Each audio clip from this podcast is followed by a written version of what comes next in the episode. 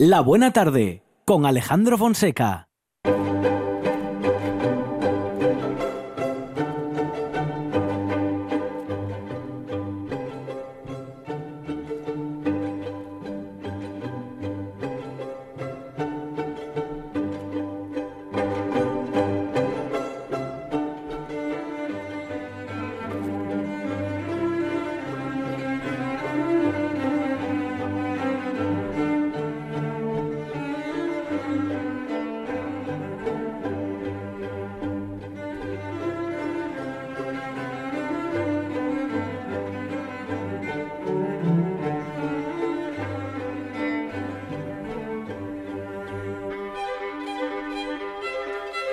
Seguir haciendo historia y recorriendo la historia con Pablo Vázquez. Pablo, ¿qué tal? Buenas tardes. Hola, buenas tardes, Alejandro. Integrante de la Asociación de Guías Turísticos de Asturias y también eh, bueno, secretario, ¿no? En el Foro Jovellanos. Patrono del Foro, patrono, del Foro Jovellanos, que suena muy bien ahí. Sí, señor. Bueno, patrono del Foro Jovellanos, donde, bueno, todos tienen una pasión, ¿eh? Bueno, o tienen varias, pero comparten una que es la de la del bueno, la del personaje, la de la persona, la del la de un Jovellanos que es uno de los grandes pensadores y es una de las mm, mentes preclaras de bueno de nuestra región, Pablo. Y de España, sí, de la historia de España reciente, sin duda es personaje relevante, ¿no? Y sí, compartimos ahí esa misma pasión. Y como vamos desgranando en el programa después ya de varios meses, porque como os digo, esto es como un limón, pero que siempre da jugo, nunca, nunca se acaba, pues hoy vamos a hablar de un momento crucial, porque creo que los años finales de Jovellanos a nivel personal seguramente sean los más interesantes a veces en su, en su lectura, pero para él en su vida fueron los más duros, porque es cuando le viene un poco, como se suele decir, toda la, todo lo malo recae sobre él, ¿no? Fíjate que lo habíamos, en los dos últimos programas que hicimos, las últimas dos sesiones que tuvimos jovellanistas. En una hablamos del tema artístico, de la relación con Goya, pero en el anterior habíamos hablado de cuando Jovellanos había sido ministro, ¿eh? ministro de, Gracia y Justicia, que duró en el cargo apenas nueve meses, porque podemos decir que entró un poco como un elefante en la cacharrería, hizo proyectos como reformas en los estudios universitarios de la época, o intentó frenar el poder de la Inquisición en España, con lo cual no fue muy buen visto eso. no, mala idea no. En realidad buena idea, pero... Pero no salió bien. No era buena para él, digamos, ¿no? Porque se enfrentaba a uno de los poderes mm, que por entonces... Por supuesto. Bueno, en fin, más influían en, las estructuras del Estado. eso es evidente. y bueno, pues eso no le garanjeó muchas, muchas buenas opiniones y como se suele decir, casi le pusieron un poco el lacito y lo enviaron para Gijón otra vez, ¿no? Lo invitaron a irse. Bueno, apenas estuvo nueve meses en Madrid, él vuelve a Gijón y, claro, ahí hay un ciclo de un par de años que podemos decir que Jovellanos, entre comillas, está ahí más o menos tranquilo aquí en Gijón, vuelve a impartir clases en su instituto y demás, pero para Jovellanos esos dos años, digo casi un poco subterráneamente, para él y para otros ilustrados, estaban se estaban vislumbrando nubes oscuras, ¿eh? porque las críticas empiezan un poco a caer sobre, sobre ellos, sobre esos ilustrados. ¿no? Y de hecho, Jovellanos incluso eso lo siente ya, y lo siente en Gijón, entre su propia entre sus propios paisanos, ¿no? De hecho, en alguno de los escritos Mira, fíjate, llega a escribir en, su diario personal, porque Jovellanos tenía en Gijón una especie de tertulia donde sus amigos iban ahí un poco a jugar las cartas o a hablar a casa, ¿eh? con los amigos. Sí, sí. Bueno, pues él escribe, me han dejado los concurrentes a mi casa, algunos del todo. Con lo cual alguno ya parece ser que... Pero... Jovellanos debía ser un poco ya peligroso. ¿Pero qué pasó? Fíjate, ¿no? ¿quién, quién, hablaba en contra de Gaspar Melchor? Bueno, pues ya desde la propia región parece ser que las inquinas van, van cayendo sobre él y bueno, eso es una forma incluso de demostrárselo. O sea, cuando estaba en la cresta de la ola, los amigos le crecían y todos iban a la tertulia. Cuando viene un poco defenestrado de Madrid, los amigos ya no son tantos y permanecen solo los muy fieles, ¿eh? con lo cual algunos ya no vuelven más, como él dice en la carta. Pero ¿qué hace nada más llegar? Intenta enviar unas cartas a varios miembros de la iglesia, fíjate, obispos y demás de diferentes lugares del norte de España, pidiendo ayuda económica para la financiación del proyecto de su instituto, de la construcción del nuevo edificio, que está en la Plaza Alparchís, vamos, lo que hoy tenemos como edificio del instituto, ¿no? Bueno, pues una de las cartas se la, se la manda al obispo de Lugo, que es una carta, bueno, más o menos las cartas son comunes porque pide ayuda, en este caso económica, y el único que le responde de todos los obispos es precisamente el de Lugo, ¿no? que es el señor Felipe Peláez Caunedo. Pero claro, la respuesta a Jovellanos seguro que no le hizo mucha gracia. Y esto, claro, os lo voy a leer porque es curioso. ¿eh? A ver. El obispo le escribe a Jovellanos. Un obispo debe invertir sus facultades en socorrer las necesidades de sus diocesanos, en el seminario conciliar y otros institutos piadosos que sirvan para sostener nuestra sagrada religión y combatir los filósofos de nuestros días, que se renuevan y reúnen todos los errores y horrores de los tiempos pasados y persiguen cruelmente la Iglesia y potestades legítimas. En las actuales circunstancias sería lo más acertado que usted se dedicase al cuidado de su casa, tomando estado y olvidando otros proyectos y vanidades del mundo que ya nos ha dado bastantes desengaños. El obispo le dice a Jovellanos que se deje de pedir dinero, que se case, que esté tranquilo en su casa y que se deje de andar metiéndose en líos.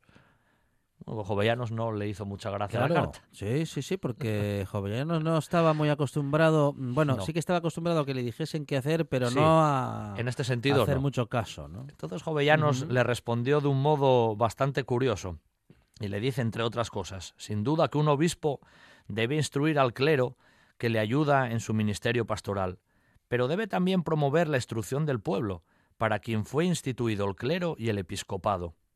Me aconseja usted que cuide de gobernar mi casa y tomar estado. El primer consejo viene a tiempo, porque no vivo de diezmos y cobro mi sueldo en vales. El segundo tarde, pues quien de mozo no se atrevió a tomar a una novia por su mano, no la recibirá de viejo de la de tal amigo. Concluye usted exhortándome a que aproveche los desengaños. No puede tener muchos quien no buscó la fortuna ni deseó conservarla. Con todo estimo y tomo el que usted me da, y le pago con otro consejo que probablemente será el último, porque de esta no quedará usted con gana de darlos ni recibirlos. Sea usted si quiere ingrato con su patria y desconocido con sus amigos, pero no caiga otra vez en la tentación de ser desatento con quien puede tachárselo tan franca y justamente como Jovellanos. Bonita carta y bonita mm, respuesta. Dura. Sí, sí no responde más a esto, ya se debió quedar ya satisfecho o dijo, bueno, a este no le voy a escribir más porque me responde de un modo muy duro. Y sí, respondió de un modo duro, pero bueno, ya ves, le dice, le lanza pullitas de yo no vivo de diezmos. bueno, tú sí estás viviendo de diezmos y deberías instruir al pueblo que para eso te formaste y no lo estás haciendo. Entonces, jovellanos, como ves, tenían aquellos momentos más enemistades que casi amistades en esos ámbitos. Jovellanos tenía la tradición, cada vez que eh, se iniciaba un curso académico en el instituto, daba una especie de pequeño, no meeting, pero sí un pequeño discurso científico. Y en uno que fue el 16 de febrero de 1800, también escribe en el diario de un modo triste. ¿eh? Se abrió el tercer certamen del instituto. La concurrencia fue tan poca que yo determiné suprimir un discurso que había trabajado para la idea de las ventajas que puede producir el estudio de la geografía. El miércoles vino algún otro de los que sabían que yo debía decir mi discurso. Resolvíme leer mi papel y se distribuyeron los premios. Es decir, que en el discurso que dio de la inauguración lo tuvo que suspender porque no había gente. O sea, ni los propios gijoneses, o al menos ese sector que ya empezaba a mirar con recelo a los ilustrados en su propia ciudad, a Jovellanos lo van dejando un poco de lado.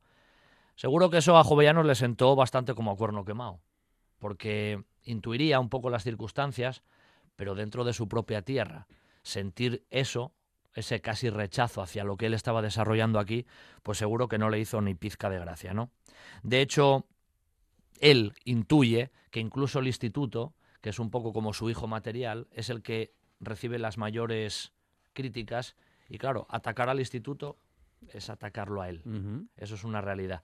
Y él dice, dicen que algunos malos paisanos de Madrid, es decir, Paisanos se refiere que eran asturianos. Sí, que estaban en Madrid. estaban en Madrid, son los que más trabas ponían a esto, ¿no? Tratan de desacreditar el instituto y que nueva y sorda persecución le amenaza.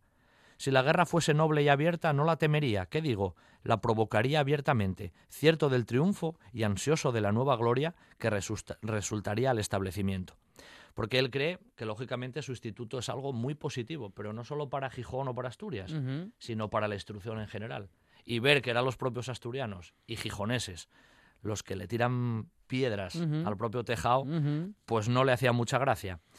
A todo esto, y casi ya para ir terminando, te digo que previamente a irse a la cárcel, sin juicio previo, el colmo de un juez, de sacarlo casi con alevosía y nocturnidad de su casa y enviarlo a Mallorca, que luego eso ya lo narraremos, hay un par de documentos que simplemente te voy a mencionar.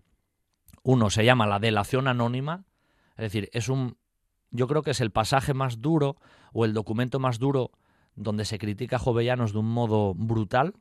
Ahora te voy a leer, de hecho, el último pequeño párrafo.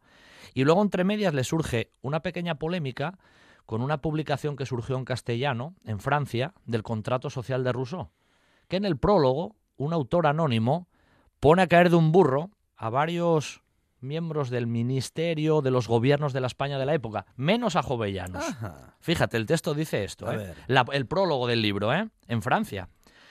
Por nuestra desgracia hemos visto últimamente harto verificada esta verdad en nuestra península, donde una chusma de ministros, uno tras otro, no han hecho sino mirar por sus intereses particulares y enriquecerse soberbiamente a expensas del pobre pueblo. Ojo vino, jovino, Tú solo mereces el homenaje de todo buen español. Ojalá que Urquijo, el otro ministro, siguiendo tus pasos, despliegue todo su genio emprendedor y haga conocer al monarca sus verdaderos intereses, que son los del mismo pueblo. O sea, que solo salva a jovellanos. Claro, esto cuando se leyó en España, pues imagínate estos supuestos ministros que llaman chusma, cómo le sentaría eso y que solo a jovellanos lo dejan en buen lugar. Jovellanos de mano escribe incluso una carta a la corona diciendo, yo no tengo nada que ver con ese prólogo, no sé quién lo escribió, no estoy de acuerdo en eso que se dice, porque claro, a él lo dejaba en una situación comprometida, cuanto menos tensa. Sí, sí. Y eso, claro, a la vez entre medias está la famosa delación anónima, que como te digo, menos guapo, a Jovellanos le llaman de todo. Bueno, de hecho, prácticamente Godoy está entre medias ahí metido, escribe cartas al rey diciéndole que a Jovellanos hay que ir apartándolo. Hay que apartarlo. Hay que apartarlo. Lo confirma en varias cartas. Y como te digo, en esto de la delación anónima, pues prácticamente lo que hacen referencia a él es como que la única solución que hay para que Jovellanos mm, termine de dar problemas es, pues eso, enviarlo directamente a donde ellos creen que tienen que enviarlo, que no es otro sitio que la cárcel y la cárcel, pero además alejándolo directamente de su región, ¿no? De hecho, mira, el último párrafo de la delación, que es el que te quería leer, dice: Parece que el mejor medio sería separarle, sin que nadie lo pudiese penetrar, muy lejos de su tierra, privándole toda comunicación y correspondencia, en una situación y estado que sea el escarmiento de él y de los infinitos libertinos que abrazan su perniciosa doctrina y máximas corrompidas, que apestan más que la misma peste a toda nuestra España es el párrafo final de la delación anónima. Justamente, mm, justamente de él dice todo lo contrario, o en ese escrito al menos, dice todo lo contrario de lo que en realidad sucedía. Era más bien eran ellos los eh, los portantes, los justos portantes de esos adjetivos, Sí, sí, sí, de hecho, la delación anónima, precisamente, que Jovellanos no llegó a conocer a la llegó a conocer, pero a posteriori, es decir, esto llegó seguramente desde la propia Asturias a la Corte de Madrid, es decir, gente de la propia Asturias escribiría esto y llegaría a Madrid, y él nunca fue consciente de este escrito hasta posteriormente. Seguramente que después leyendo eso, pues su corazón mm, se resentiría, porque sabiendo, como casi te decía al principio, que todas estas críticas no vienen de Madrid, y si vienen de Madrid es de asturianos, o sea, con lo cual eso le haría sentirse aún más perplejo y además sentimentalmente hablando, pues sería una espinita que le quedó ahí, ahí clavada. Así que el 13 de marzo de 1801 le pican a la puerta, como te digo, con nocturnidad, le registran toda la casa, le quitan papeles y demás y lo envían nada más y nada menos que a Mallorca, pero no de vacaciones, Luego hablaremos de ese tema en el próximo capítulo. La época más dura en la vida de Gaspar Melchor de Jovellanos, con el relato y en el relato de Pablo Vázquez, integrante de la Asociación de Guías Turísticos de Asturias y también del Foro Jovellanos. Del Foro Jovellanos. Es que, ¿cómo, es, ¿Cómo es el título? Eh, patrono. ¡Patrono! Patrono del Foro Jovellanos. Exacto. Pablo Vázquez, gracias, Pablo. Gracias a ti, Alejandro. Mm.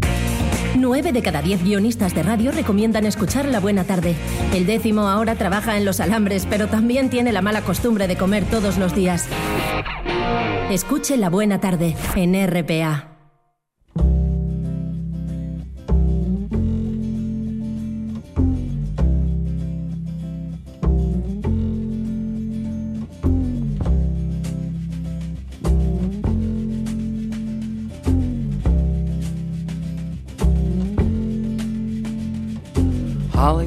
From Miami, FLA.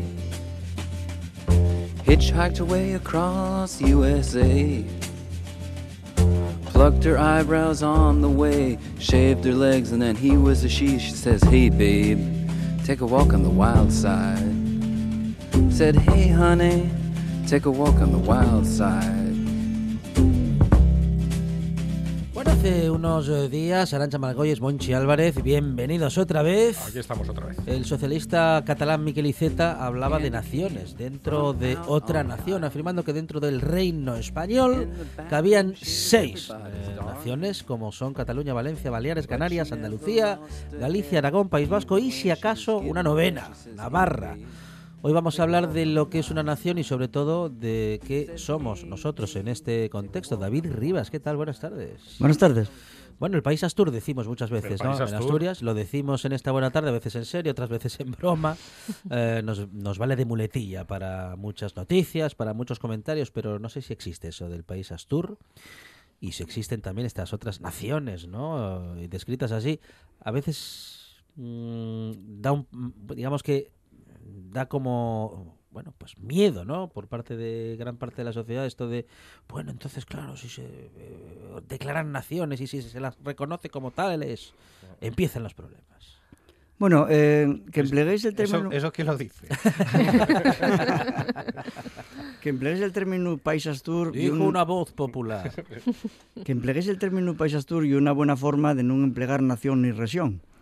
Eh, una forma inteligente pero que tiene un sentido profundo. En el fondo la siente a sí mismo, el tierra de la que lle, el pueblo al que pertenece, siempre pegó el término país mm. como término más normal. ¿eh? El carro del país, el ser del país, ¿eh? ser paisano, que yo un paisano, el del mismo país que tú, ¿no? Eh, mm, yo, Pasturias, nunca empleo el término región, evidentemente. Empleo mucho el tema país y empleo el tema nación en determinadas circunstancias. Pero oyendo a lo de Iceta, bueno, lo de Iceta hay una chorrada, repito, chorrada, porque yo llamo chorrada a lo que no tiene ninguna justificación metodológica. Si hay nueve naciones, la novena ya es curioso. Navarra y nación, pero si se mete en Euskadi desea de serlo. Eso es una cosa que yo no entiendo. Pero para calificar las naciones, aunque es verdad lo que decía el famoso Zapatero, que la nación es discutida y discutible, pero tiene que ser discutida y discutible con criterios y con criterios uniformes. Si tú defines una nación como Cataluña, yo puedo entenderlo, pero dime cuáles son los criterios. Esos criterios aplicados a Andalucía valen, de acuerdo. Si los aplicamos a Extremadura ya no valen, ¿por qué?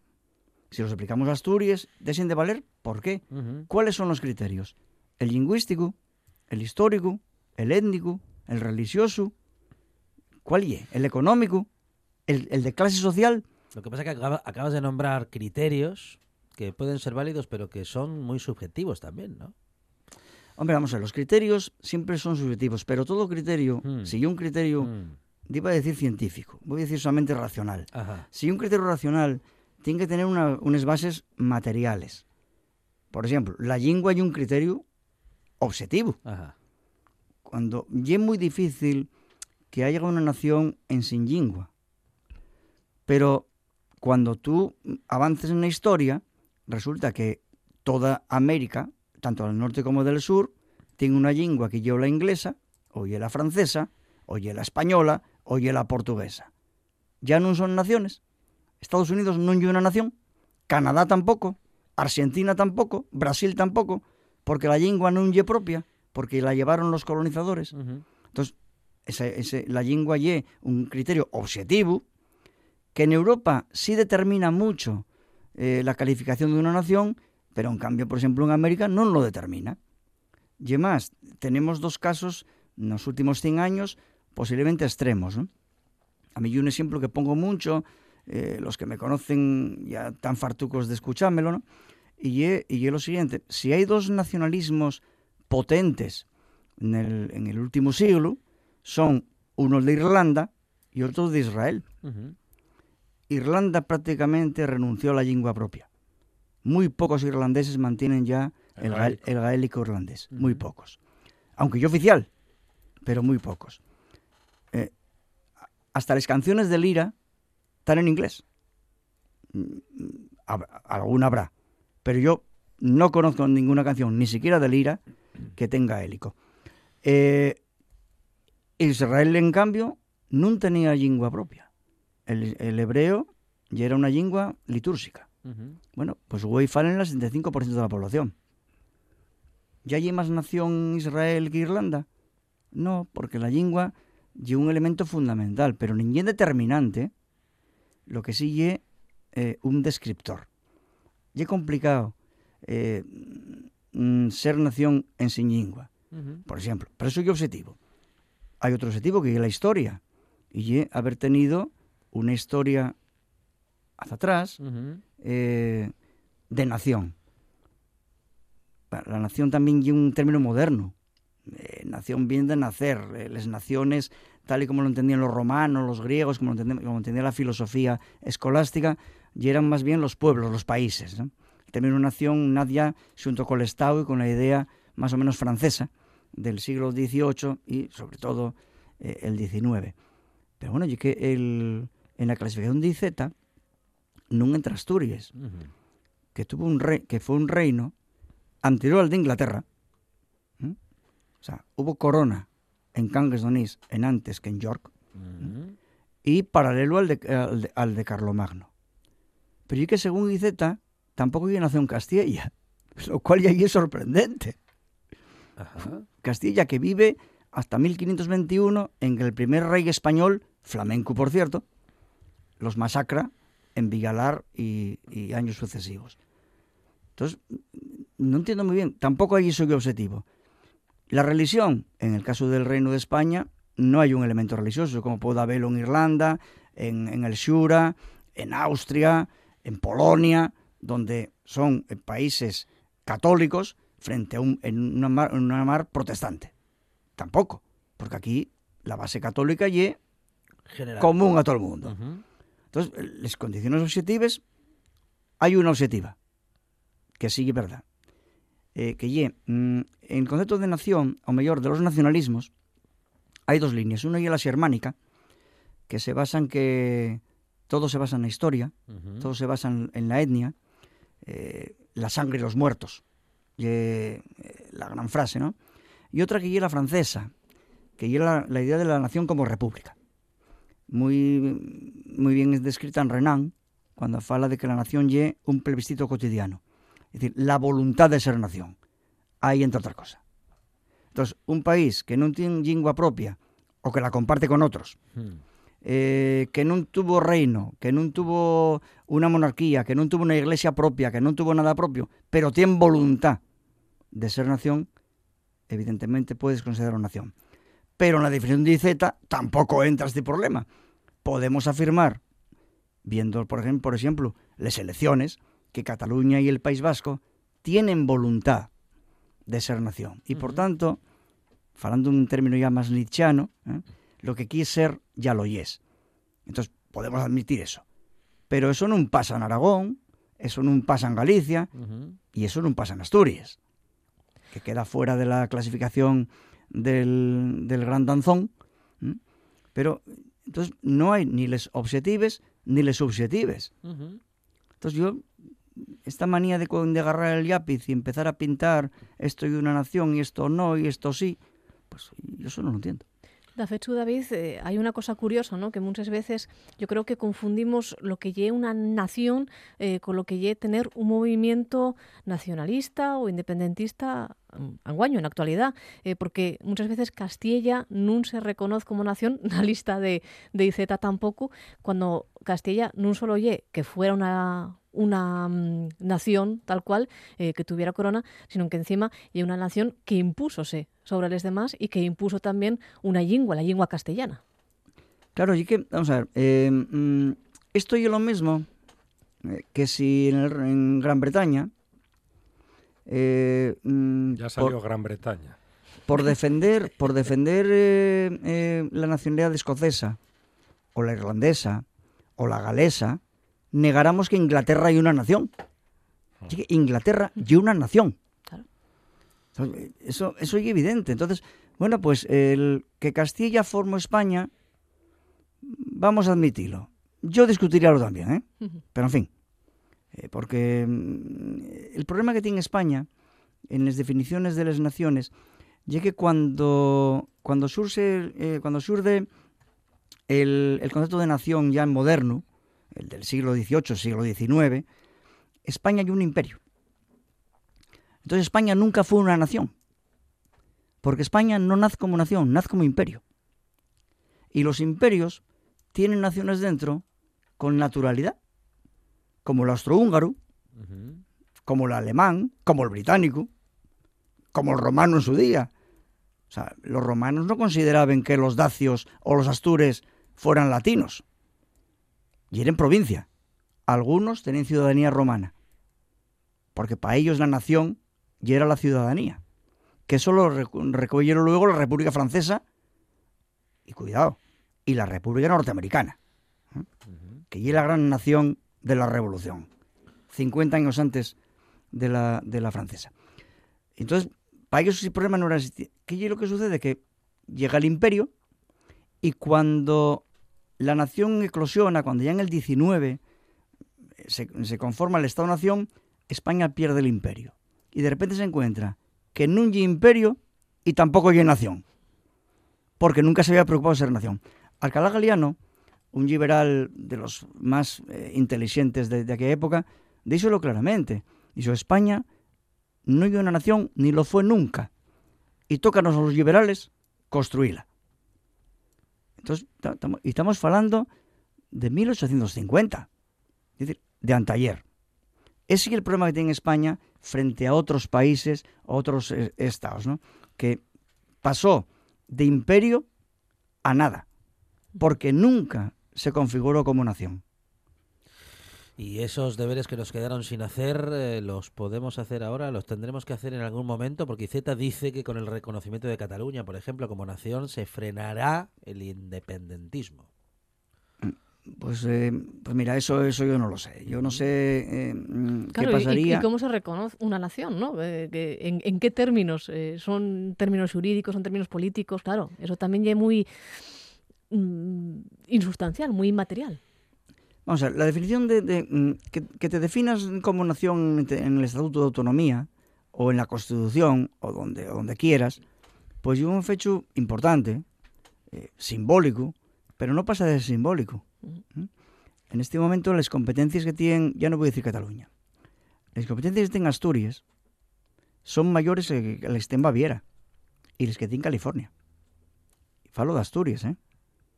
Que, que somos, eh, después del cero, Asturias. pues sí, ¿verdad? No, Baviera no tiene competencias que tienen Asturias. Y las competencias del País Vasco son las competencias de un Estado soberano excluyendo exteriores y defensa. Porque existen todos los demás. Y si volvemos un poco a ser un poco materialistas y miramos que las competencias fundamentales son las económicas, yo, por ejemplo, estos debates que hay eh, ahora para formar gobierno, yo entiendo muchas veces las protestas y las críticas de algunos sectores de Podemos, por ejemplo, ¿no?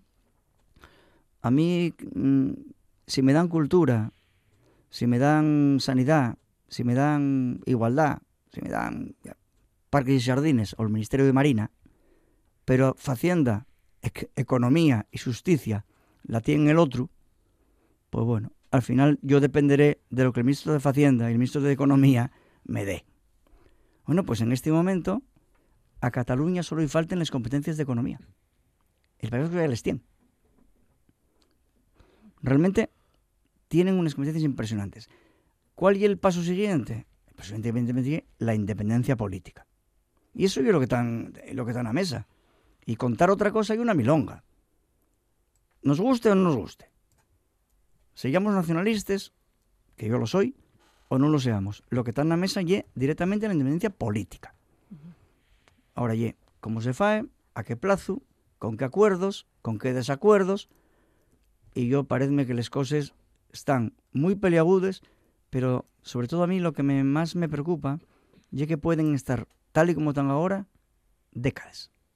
No creo que se resuelva en cinco años, ni en diez, ni en quince, ni la independencia, ni la reintegración. Y eso yo creo que es el mayor problema que tenemos en este momento. Que, y yo creo que mm, lo que yo digo, no creo que. Debe ser lo que piensa la mayor parte de la gente. Dice, vamos a seguir así toda la vida. Pues seguramente vamos a seguir así toda la vida, y si no toda la vida, un montón de años. Y ese es el problema fundamental.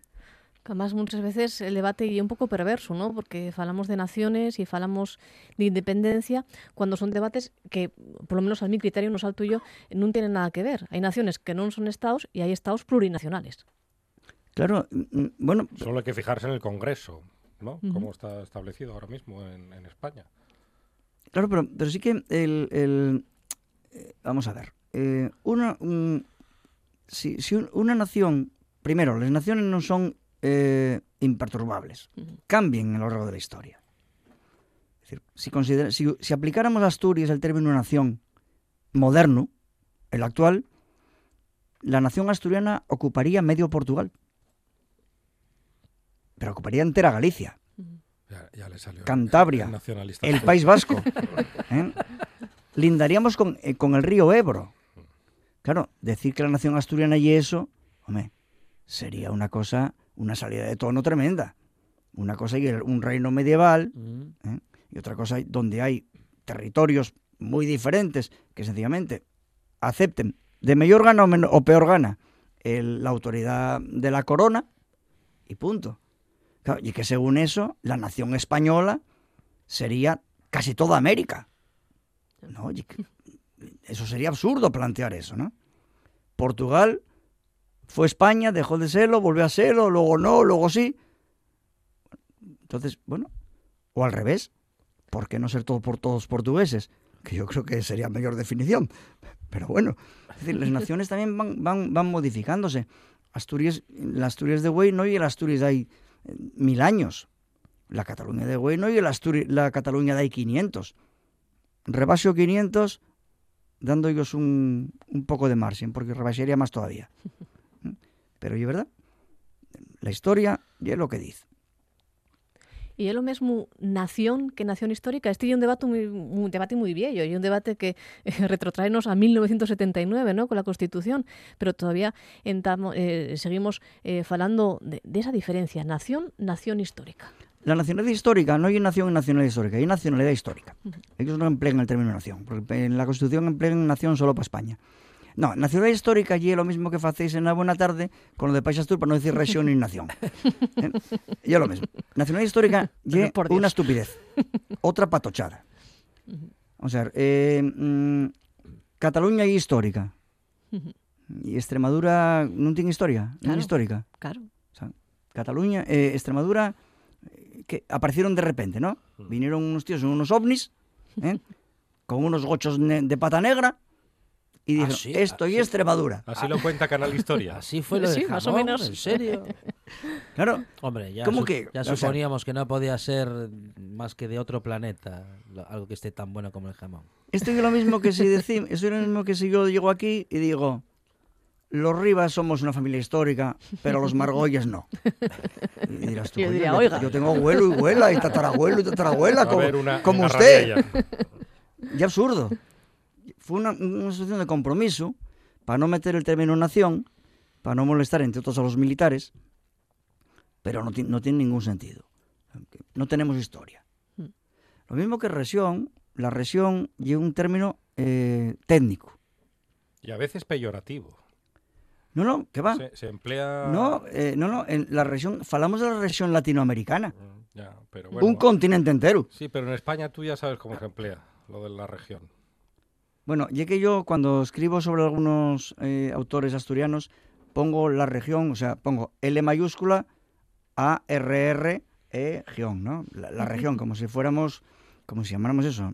Yo soy de la región. ¿De dónde vive usted? Yo, ¿Usted dónde vive? En Villaviciosa. Y, y país, la región. empleo, la región. Como aquel que dice, de provincias. De qué, feo suena lo de, provincias. Ay, a mí lo, de lo dicen mucho en Madrid. A mí lo de provincias presta mucho. Lo de esta, esta tienda sirve a provincias sirve en la capital y a provincias. Las provincias a mí me gusta mucho. ¿Ah, sí? Sí, a mí y cuando un madrileño le dice, ves que Rivas es un provinciano. No, porque ellos no emplean el término provinciano. De provincias. De provincias. Que es diferente. Tú eres de provincias, pero no es provinciano. en cambio, los, de, los, que dicen, los que dicen la región aquí en Asturias, mm, seguramente no me gustaría que ellos dijeran que son regionalistas. Son de la región. Y la región, pues, no sé, podría ser un apellido de Navarra, ¿no? La reina, la borda, la bordeta, la región. Bueno, y de un estado plurinacional, de un país de países a otro por el que David tiene querencia, el Reino Unido y sus bares. O más bien los bares, los chigres, que allí le dicen puff o puff, dependiendo de qué tipo de cuña quieras hacer. Eh, bueno, los pubs de la Gran Bretaña o los chigres de la Gran Bretaña. Son lugares sociales y reconocidos, eh, además. En el ámbito rural, que es importante matizarlo del ámbito rural. Bueno, esto, esta historia viene de un... De vez en cuando hay que contar por qué surgen, surgen estos debates, ¿no? Esto viene de, un, la, cara, la, cara, B de la radio. De una charra... el por qué. De una charra que tuvimos hará 20 días. Eh, íbamos para Cangas de Narcea y de vuelta a presentar el libro eh, Yo soy de Kini, que firmaste unos cuantos ejemplares, David. Bueno, yo en, a lo largo de mi vida escribí bastantes libros y yo creo que el que más libros firmé fue el de Kini. Siendo simplemente un, columnista más. Entre. entre ¿qué, ¿Cuántos? ¿69? 54. 54. Lo importante y es la calidad, no, la cantidad. Entonces, llámame la atención, ¿no? Eh, ese y el de la sidra, fueron los que más firme.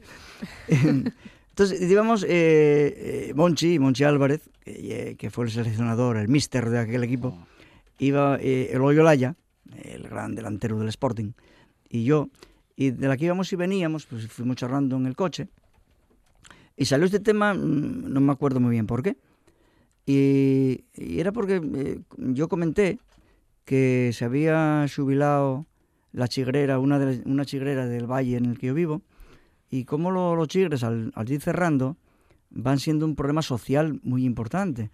Porque, claro, un chigre no solo hay un sitio donde se bebe y donde, donde, se, donde se eh, toma una tapina, donde eh, comes una fabada. Y también el sitio donde, el, mundo, donde la gente del mundo rural aconsella. El centro social. Y el centro social. ¿eh? Y allí donde, donde lees el periódico o que llega a la parroquia. Y allí donde, donde eches la partidina y allí donde, donde ves los partidos de fútbol de pago, eh, y allí donde te enteres de los esqueles de, de la gente que morriera, y allí donde sabes eh, los horarios de vacunación de les vaques, y allí cuando te enteres, todo eso y un fenómeno social.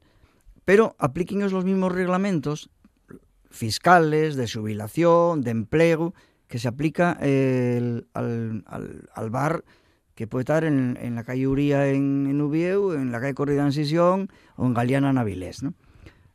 Claro, son normas, eh, estos sí que son normas jacobines, normas españoles uniformadores, que no tienen en cuenta cuál es el elemento fundamental de lo que es el chigre como cohesión en un mundo rural disperso eh, como es el nuestro. Una, una, una médica del, del centro de salud al que, al que yo pertenezco, eh, ya, ya me, comentaba que están detectando ya problemas importantes de, eh, asociados al aislamiento, a que los, los viejos no tienen a dónde ir. Y claro, en el momento que no tienen a dónde ir, que ya no están para conducir el coche, porque ya perdieron facultades o porque nunca tuvieron coche, nunca lo, nunca lo, eh, lo llevaron, ¿no? Y llega el largo invierno asturiano y se queden en casa. Y queden en casa. Y luego el, elementos tan claros como, incluso mm, yo lo veo en algunos vecinos míos, ¿no? De pérdidas de memoria, porque desearon de, echar la partida. Echar la partida y un, un ejercicio eh, mm, cotidiano de, recordar y tal. Bueno, yo juego con ellos y yo que juego muy mal, yo en el tute cuento los triunfos y gracias. Y cuando llega esa última jugada, dice, dice el viejo de 90 años, y con esa sota y la copa, dos puntos más. Ganada por la partida. Yo miro, yo ni, idea. Si lo, dices tú. Eso no, eso sabéislo todos perfectamente. Y cuando acaben de contar, resulta que contaron perfectamente. Entonces, el, eh, y eso es un elemento muy importante. Y en Gran Bretaña, hay ya tiempo que decidieron que los puffs rurales, los chigres que nuestros, tengan una característica diferente y que la jubilación no lleve al pie del chigre. Porque claro, ¿cuál es el problema de los puffs rurales británicos? El mismo que los nuestros chigres, que el chigre está, está en una vivienda. Entonces, eh, no lo puede ni siquiera alquilar, porque claro, si tú lo alquiles y llega una persona moza y pone allí un chigre, o aunque quiera poner ya un puff nuevo de, de diseño muy avanzado, resulta que la cocina está compartida con la cocina de una familia. Que al lado donde está el chigre y la siente cantando o dando voces, hay un niño durmiendo. Eh, entonces, ese tipo de cosas, claro, fue imposible que el, que el alquiler, que el traspaso de, de la función pase a siente nueva. La única manera es que aunque llegue la jubilación, se busque una forma flexible, yo no sé cuál, yo no soy un experto en, derecho mercantil ni en derecho laboral, no tengo ni idea, pero, pero aprendí una cosa muy clara desde siempre, y es que ante una necesidad hay que buscar una solución.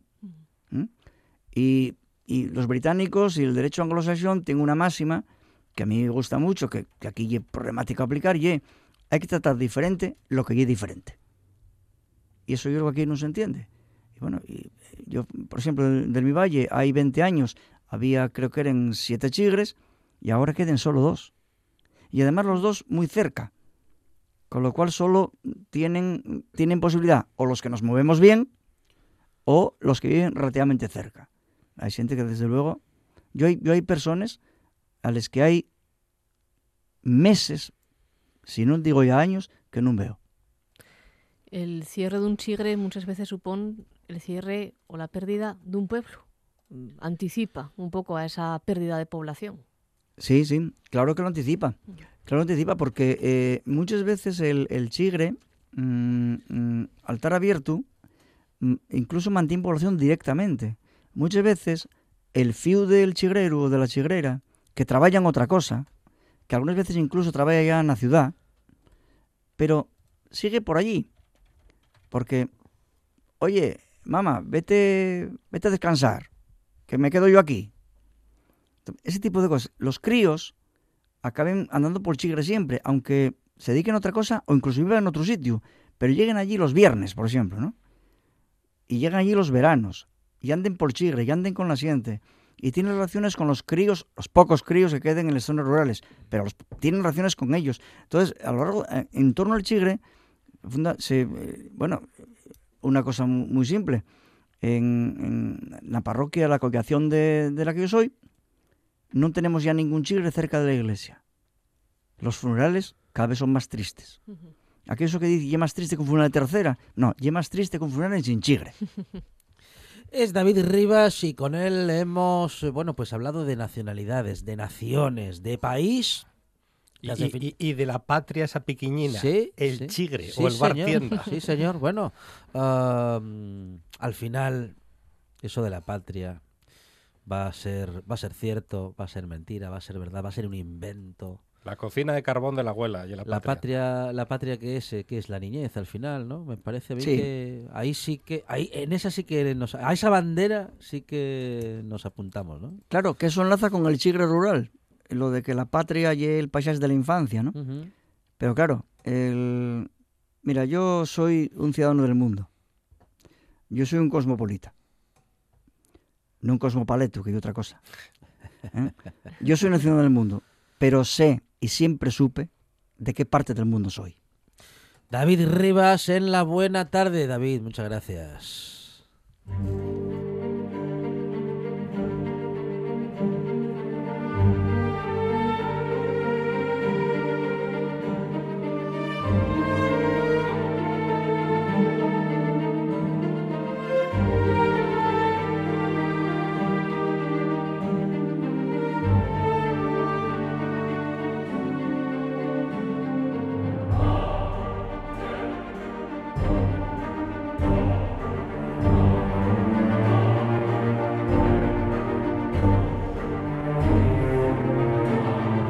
Carlos María de Luis, ¿qué tal? Buenas tardes. Hola, buenas tardes. Aquí estamos con Monchi Álvarez uh, esperando, uh, bueno, con ansia, esta parte de la historia que nos, quiere, con, nos sí, quieres contar. Eh, parte eh, de la historia o momento de la historia en la que... Exactamente. Gijón de, desapareció. ¿Gijón desapareció? Desapareció ¿Cómo, totalmente. ¿Cómo es posible? De, ah, de ¿sí? lo que era el Gijón medieval Ajá. no quedaron ni los rabos.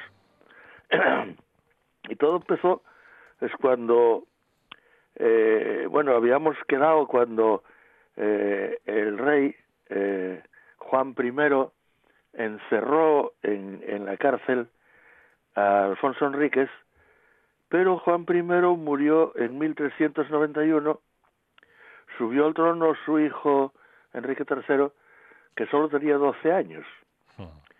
Y entonces el, eh, pues el, el, maestre de la Orden de Santiago, don Lorenzo Suárez de Figueroa, pues influyó ante el rey para que le devolviese eh, todas las propiedades y títulos que se le habían incautado. Y encima el rey, como no en vano era, era nieto de Enrique el de las Mercedes, pues le regaló medio millón de maravedíes, además. Por si era poco. Medio millón. Eso Medio millón era mucho, ¿eh? Mucha Sí, sí. pasta. Así, por la cara. Y como es natural, el, el, el, el conde de Gijón volvió a las andadas.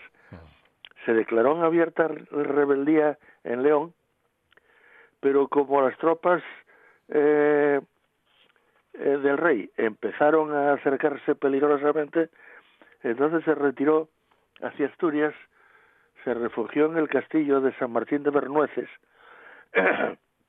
que era uno de los bastiones más importantes que tenía para defender Gijón, y que estaba, eh, las tropas que tenía estaban al mando de uno de sus hijos bastardos, porque aquí todos son hijos bastardos de hijos bastardos hasta que se pierde la pista. el caso es que el castillo de Bernueces cayó en manos de las tropas reales y Gijón quedó en bastante mala con situación.